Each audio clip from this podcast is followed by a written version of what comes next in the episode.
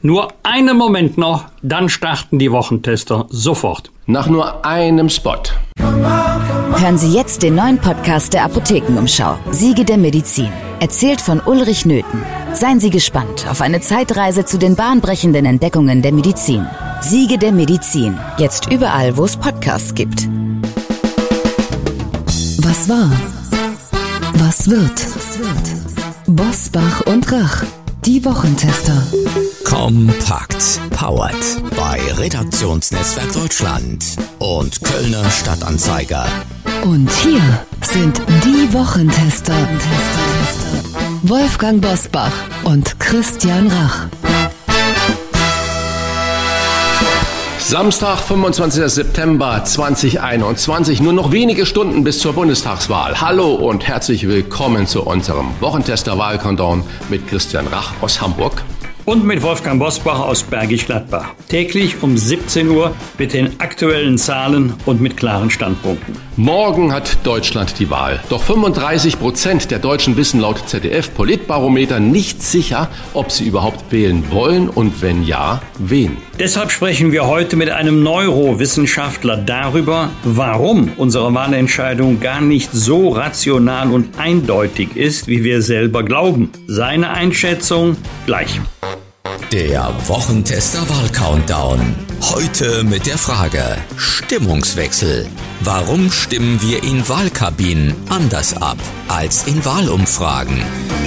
Und auch in unserem täglichen Wahlcountdown an unserer Seite ist unser Redaktionsleiter Jochen Maas mit den aktuellen Themen des Tages. Hallo aus Köln zum Wochentester Wahlcountdown an diesem Samstag. Es sind nur noch wenige Stunden bis zur Bundestagswahl. Am Sonntag um 8 Uhr öffnen die Wahllokale und um 18 Uhr erwarten wir die erste Prognose. In der Nacht zum Montag rechnen wir mit dem amtlichen Endergebnis oder zumindest dem vorläufigen amtlichen Endergebnis und Montag Punkt 17 Uhr werden wir gemeinsam mit Hans Hans-Ulrich Jörges eure Wahlwette auflösen. Jeder von euch hat den Ausgang der Bundestagswahl bis zu einer Stelle hinterm Komma genau getippt. Und äh, wir merken es am Hörerfeedback. Der ein oder andere, der tippt da still und heimlich auch ein bisschen mit, weil in der ein oder anderen Mail bekommen wir nämlich auch Tipps fürs Wahlergebnis. Und ähm, wer uns am Donnerstag nicht gehört hat, dem ähm, sei hier nochmal verraten. Wolfgang Bosbach ist der einzige von euch dreien, der die Union vorne sieht. Die Grünen liegen bei euch mit 15,3 bis zu 16,6 Prozent auf Platz 3. Die FDP schwankt zwischen 12,2 und 13,5 Prozent und die Linke ist bei euch mit 5,2 Prozent bis 6,6 Prozent. Ja, im einen Fall deutlich über der 5 Prozent Hürde, im anderen so knapp über der 5 Prozent Hürde. Sonntag wissen wir mehr, vor allem auch, ob die Wahlbeteiligung höher ist als die Corona-Impfquote. Die Forschungsgruppe Wahlen hat für das ZDF Politbarometer nämlich herausgefunden, dass kurz vor Toresschluss 35 Prozent nicht sicher wissen, ob sie überhaupt wählen sollen und wenn ja, wen sie wählen sollen. Lasst uns für die 35 Prozent, die da noch unsicher sind, also zumindest was das Wählen gehen anbelangt, doch mal bitte einen Wahlaufruf starten damit wir mindestens die 76,2 Prozent Wahlbeteiligung von 2017 erreichen. Ja, das mache ich sehr, sehr gerne. Es geht bei dieser Wahl um so viel. Wir haben 16 Jahre stabil, äh, wurden stabil regiert. Wir haben stabile Wirtschaft. Wir haben einen relativen guten Wohlstand. Wir haben tolle Krankenversicherungen und Versorgungen. Aber der Klimawandel, der wurde dieses Jahr, letztes Jahr so massiv deutlich spürbar für jeden Einzelnen die Schulden, die wir aufgenommen haben, um Corona-Pandemie wirklich gemeinschaftlich zu meistern, zu schultern. Das sind alles riesige Themen, die Außenpolitik, die Sicherheitspolitik. Liebe Leute, ihr habt die Chance jetzt mitzubestimmen, wie es in den nächsten vier Jahren äh, weitergeht, weil ein weiter so kann es nicht sein. Das heißt, geht wählen, egal in welche Richtung, weil je mehr und je größer die Wahlbeteiligung ist, desto stärker ist unsere Demokratie. Überall wird von wehrhafter Demokratie gesprochen. Also zeigen wir, dass wir wehrhaft sind, zeigen wir, was wir als einzelne Wähler, Wählerinnen wollen und drücken wir unseren politischen Willen aus, indem wir am Sonntag wählen gehen. Wir haben in Deutschland keine Wahlpflicht, wir haben ein Wahlrecht und in vielen Ländern der Erde wären die Menschen froh, wenn sie ein Wahlrecht hätten, äh, aber in totalitären Regimen, dann erhält man diesen Menschen dieses Wahlrecht vor Und äh, es ist schon ein Unterschied, ob man sein eigenes zukünftiges Schicksal, das Schicksal des Landes, der Gemeinschaft, in der wir leben, anderen anvertraut oder ob man selber im Rahmen der bescheidenen Möglichkeiten versucht, Einfluss zu nehmen. Deshalb meine herzliche Bitte, obwohl wir keine Wahlpflicht haben, machen Sie von Ihrem Wahlrecht Gebrauch und natürlich ist es mir nicht egal, wo Sie Ihr Kreuz machen, aber es ist Ihre Entscheidung, nicht meine. Die Bitte, stärken Sie die politische Mitte immer wenn in Deutschland links- oder rechtsradikale Kräfte an der Macht waren oder Einfluss nehmen konnten auf die politische Zukunft des Landes, ist es nicht gut ausgegangen. Und welche Partei für die politische Mitte steht, das ist Ihre Wahl an diesem Sonntag. Bis 1983 lag die Wahlbeteiligung bei Bundestagswahlen bei mehr als 85 Prozent. Danach fiel sie ab in die 70 Prozent Regionen. Frage an euch, wie erklärt ihr euch den Knick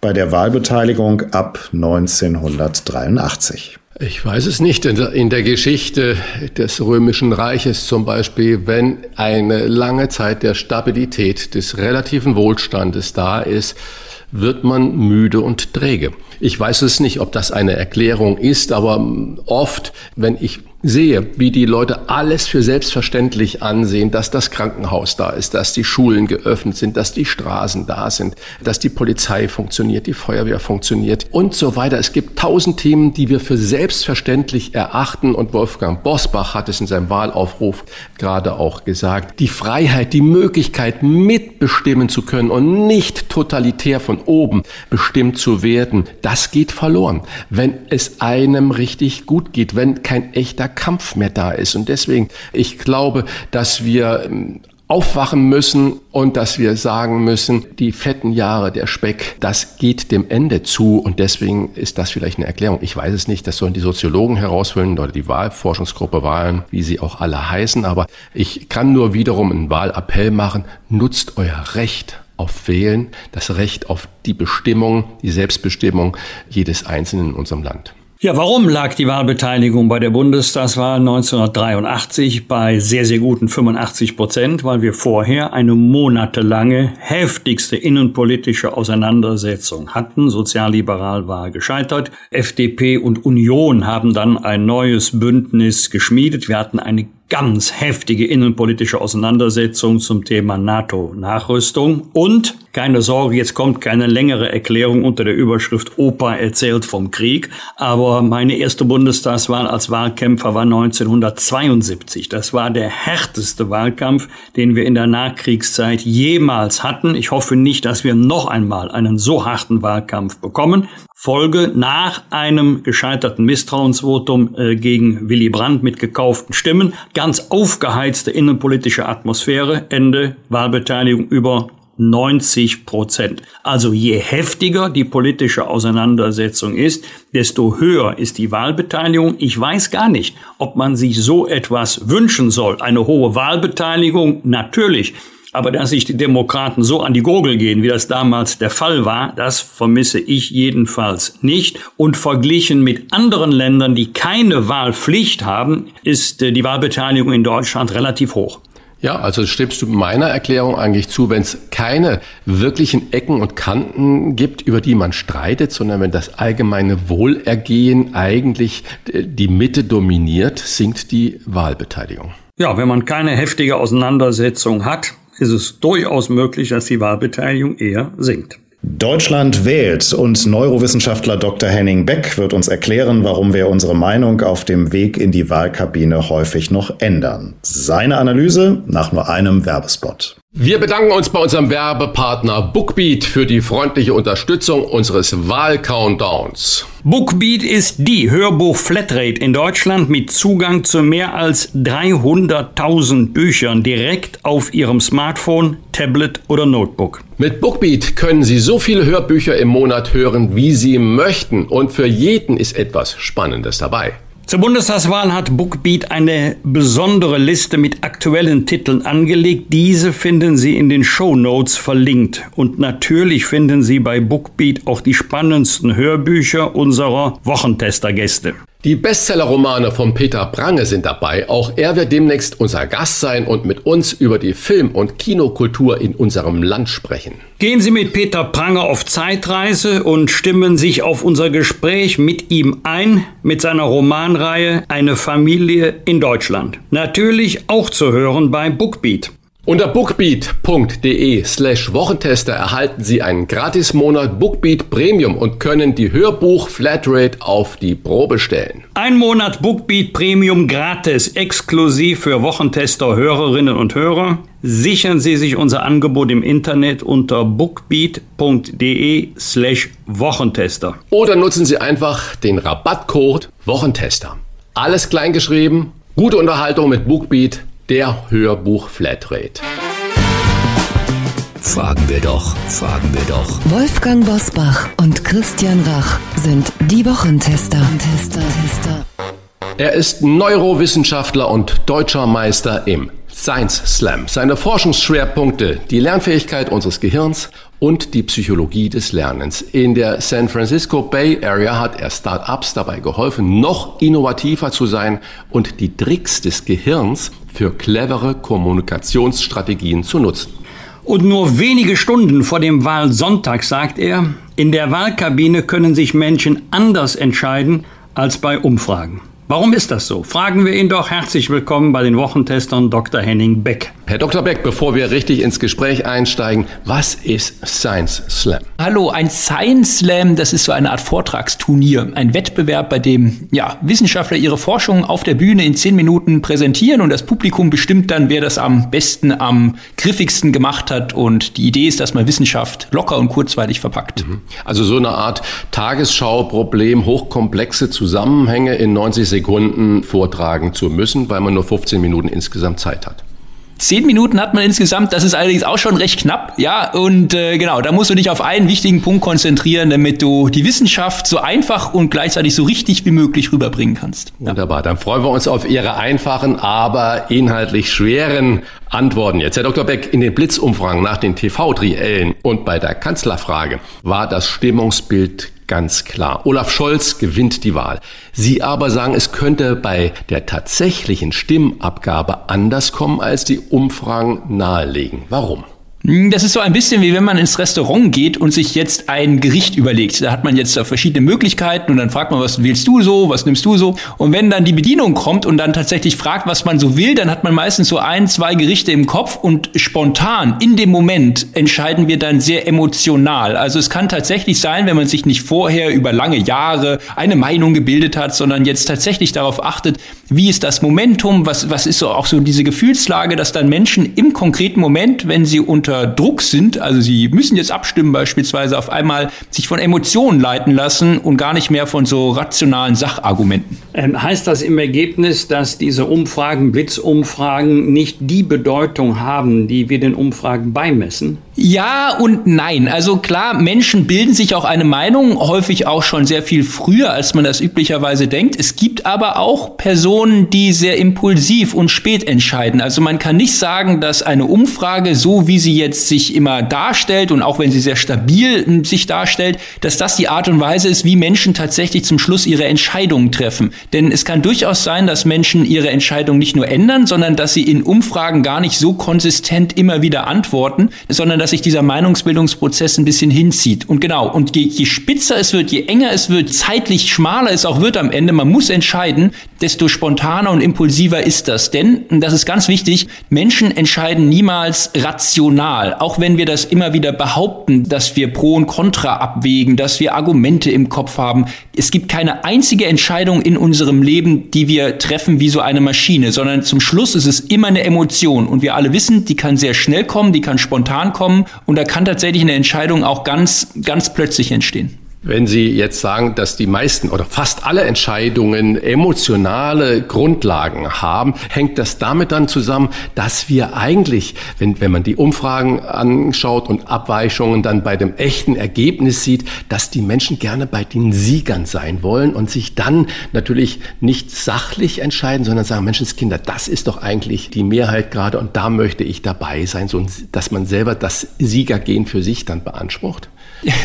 So ein bisschen dieser Bayern-München-Effekt. Wir sind alle Fans der Bayern, weil wir nicht verlieren wollen, so ein bisschen. Ja, ähm, genau. ja ähm, das kann durchaus sein. Das würde man so ein Momentum nennen. Also das ist auch ein Bandwagon-Effekt, nennt sich dieser Effekt in der Psychologie. Also wenn sich eine Mehrheitsmeinung verfestigt, dann springen Menschen auf diesen fahrenden Zug auf, weil sie auch Teil der Mehrheit sein wollen. Also das ist ein bekanntes psychologisches Phänomen. Bei der Wahl hm, oder bei solchen politischen Entscheidungen tritt allerdings was anderes in den Vordergrund. Die wichtigste Vereinfachung, die Menschen bei einer Wahlentscheidung treffen, ist die Kompetenzvereinfachung. Also das ist der beste Indikator dafür, wie man Wahlen vorhersagen kann. So hat man Wahlen im US-Senat in vielerlei Ländern auf der Welt richtig vorhersagen können, indem man einfach nur die Menschen fragt, wer ist der kompetenteste. Und es gewinnt immer der kompetenteste Kandidat, selbst wenn man ihn gar nicht kennt und nur an einem Bild einschätzen muss, ist diese Person meistens in aller Regel der, der Wahlgewinner. Und deswegen viel wichtiger als Charisma, viel wichtiger als persönliche Ausstrahlung, viel wichtiger als Sympathie, viel wichtiger als das Programm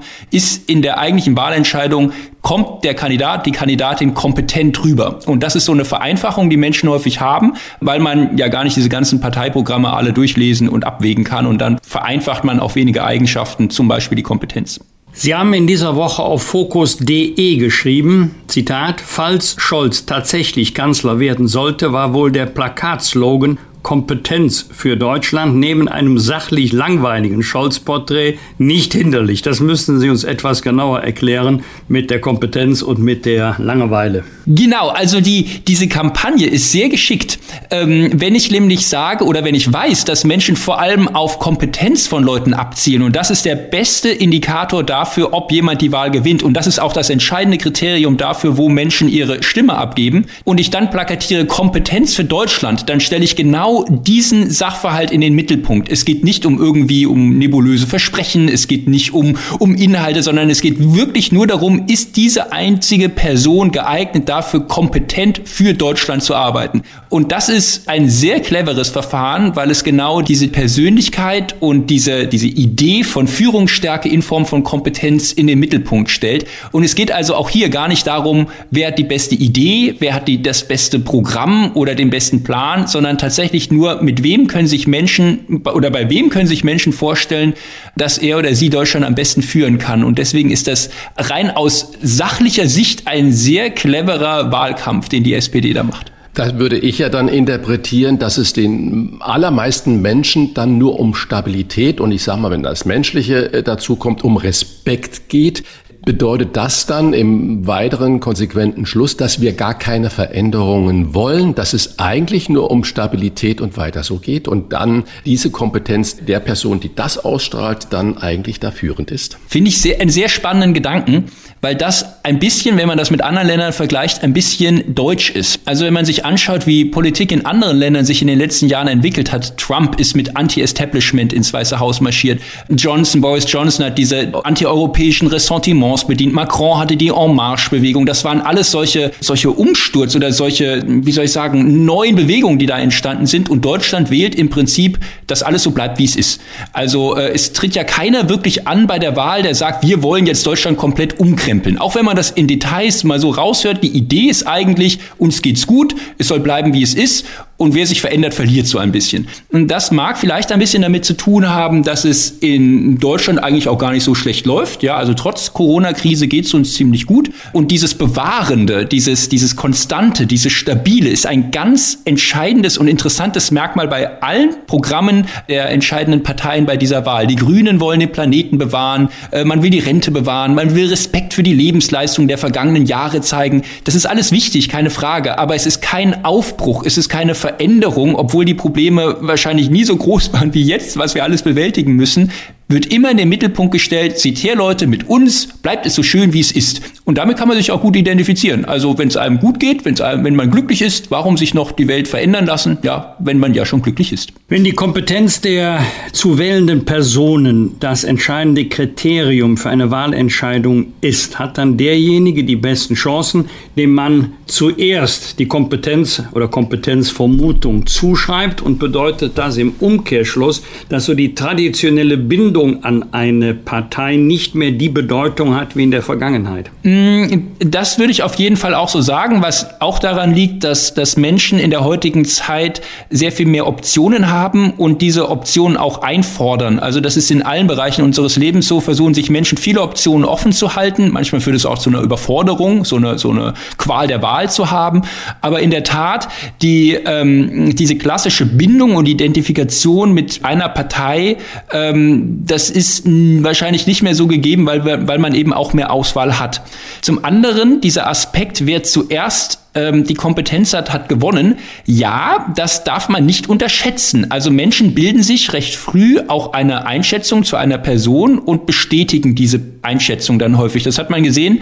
Die Ergebnisse oder die Umfragen nach den TV-Triellen, die haben im Prinzip exakt das bestätigt, wie die Menschen vorher auch schon die Kandidaten eingeschätzt haben. Weil wenn man sich eine Meinung gebildet hat, dann bestätigt man die immer. Man sucht immer die Schwäche bei den Gegnern und die Stärke bei den eigenen Leuten. Und so entsteht im Laufe der Zeit so ein Momentum, dass man erkennt, Moment, okay, ich habe mir meinen Eindruck gebildet und ich suche dann eben die Infos zusammen, die zu meiner Einschätzung passen sollen. Das heißt aber nicht, dass es nicht auch Menschen gibt, die, wie wir es am Anfang hatten, auch ihre Entscheidung emotional spontan hinterfragen oder nochmal ändern. Das ist allerdings meistens nur dann der Fall, wenn man sich noch nicht diese feste Meinung gebildet hat. Das ist, das kann in dieser Wahl ein entscheidender Faktor sein in der Wählerschaft, keine Frage.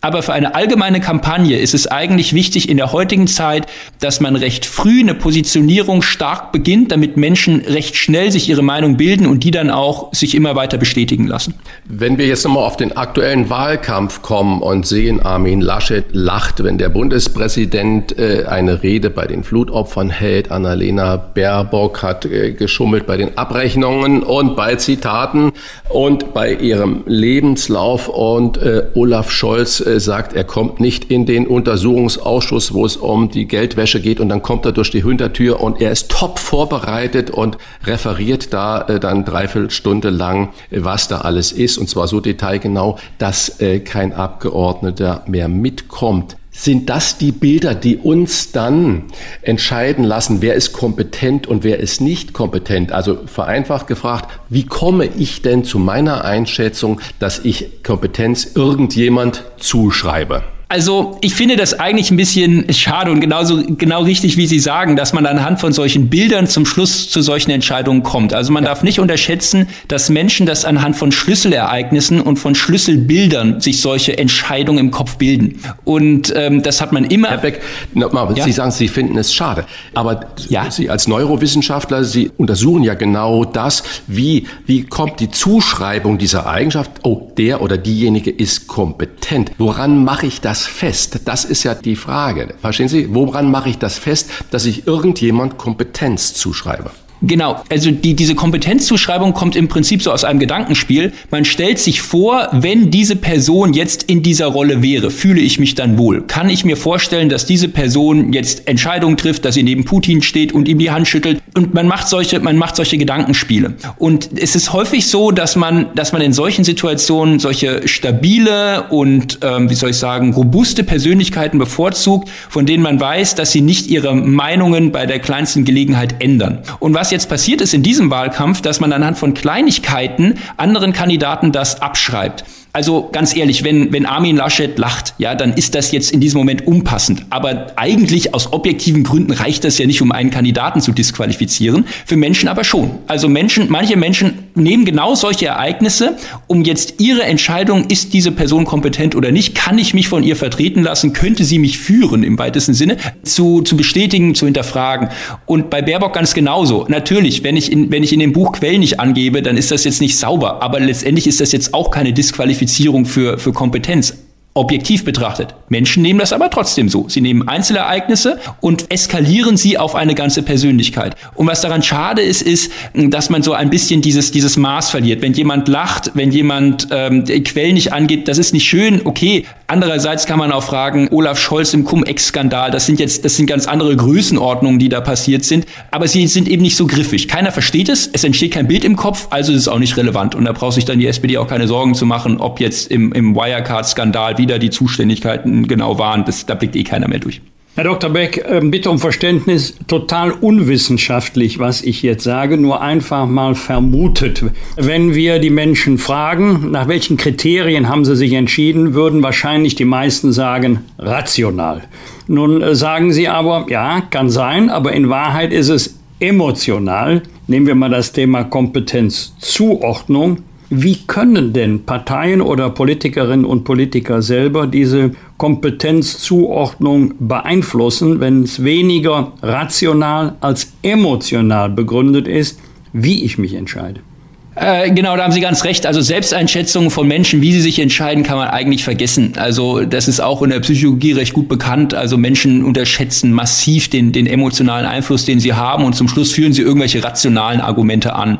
Und tatsächlich, wenn ich jetzt Menschen überzeugen will von einer Person, von einer Position, dann käme es genau darauf an, frühzeitig in diesem Meinungsbildungsprozess solche Bilder zu erzeugen, die genau diese Stabilität und diese Stärke von einer Person suggerieren und anhand von konkreten Beispielen in den Vordergrund stellen. Also tatsächlich orientieren sich Menschen sehr viel stärker an Gesichtern, an Persönlichkeiten als an Sachargumenten. Und eigentlich wäre die Idee zu sagen, wie schaffe ich es, eine Person so zu platzieren, dass sie als, als stark, als nicht wankelmütig, als robust und trotzdem als versiert wahrgenommen wird und einfach diese Stärke auch schon in, in Bildern von dieser Person ähm, darzustellen. Also auch hier dieses Beispiel, wie Olaf Scholz auf den Plakaten sitzt und sehr stark, sehr, sehr solide in die Kamera schaut, das hat schon, und, und das kehrt immer wieder, diese, diese Art von Bildsprache kehrt immer wieder, das verstehen Menschen sofort. Und man muss jetzt nicht mit der SPD übereinstimmen oder nicht, aber die Kampagne ist clever gemacht.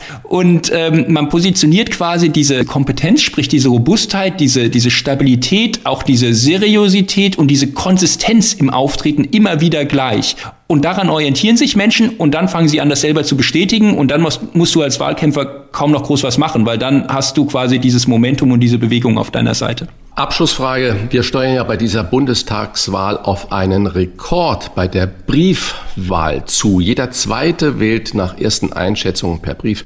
Ändert das eigentlich etwas an der Wahlentscheidung, wenn ich zu Hause in Ruhe am Küchentisch und äh, heimlich äh, mein Kreuz äh, mache, statt in der öffentlichen Wahlkabine? Ja, also man darf eins nicht vergessen, also wenn Menschen, der Ort, an dem sich Menschen befinden, beeinflusst auch maßgeblich, wie sie entscheiden. Also es gibt ganz viele Beispiele dafür, wie, wie das Umfeld zu, zu seltsamen Entscheidungen führt. Wenn Richter ein Urteil darüber sprechen sollen, ob Gefangene einen Freigang bekommen sollen, dann ist das vor der Mittagspause in 0% der Fälle der Fall und nach der Mittagspause, ich meine, in über einem Drittel der Fälle der Fall, denn ein gesättigter Magen entscheidet freundlicher. Also man darf nicht unterschätzen, solche, solche kleinen Dinge können durchaus Einfluss haben. Man würde allerdings vermuten, dass Menschen, die jetzt per Brief Briefwahl an sich an der Wahl beteiligen, sich schon recht früh entschieden haben. Also das sind ja wahrscheinlich nicht die Unentschlossenen, die auf einmal in der Wahlkabine switchen in ihrer Idee oder sich auf einmal von, keine Ahnung, von Kleinigkeiten zu einer Änderung hinreißen lassen. Insofern würde, würden Briefwähler nur dieses Potenzial abgreifen, was ohnehin schon entschieden ist. Wenn das bei der Wahl tatsächlich so ist, dass es so viele Unentschiedene gibt,